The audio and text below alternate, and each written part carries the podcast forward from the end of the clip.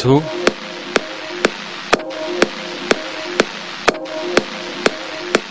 Jo.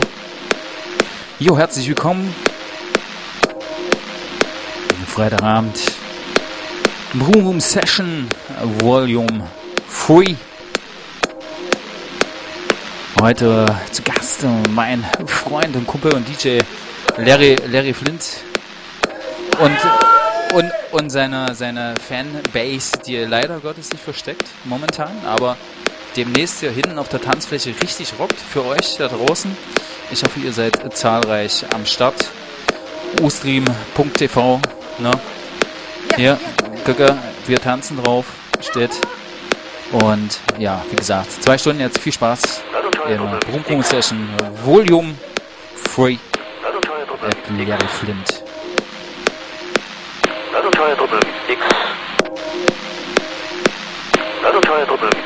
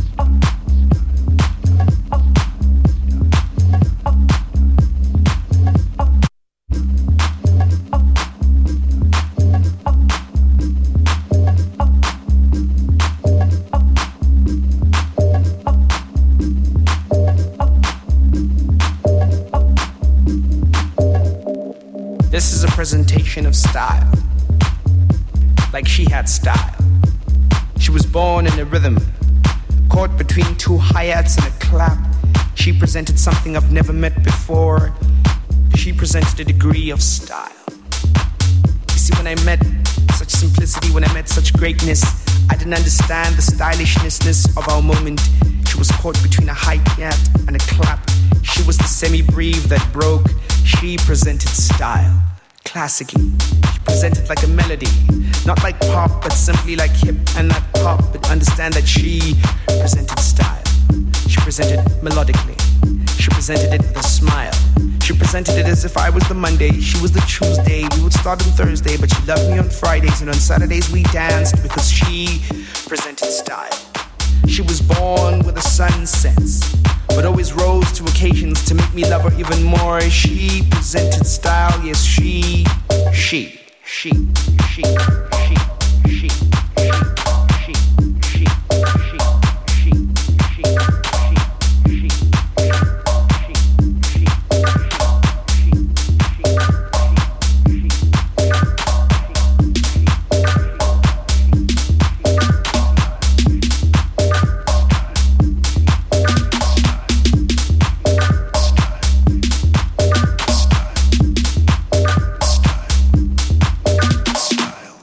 presented it softly, like a white dress at a wedding. She presented it like black dresses at funerals. She presented it cold but hot, with three sugars, a mixture, a blend of probably the finest coffees, probably the finest smiles on planet Earth. She presented it willingly. She presented it with open arms, like a semi-breve. She would clap me in, while my bases would kick her back and understand that she had ass.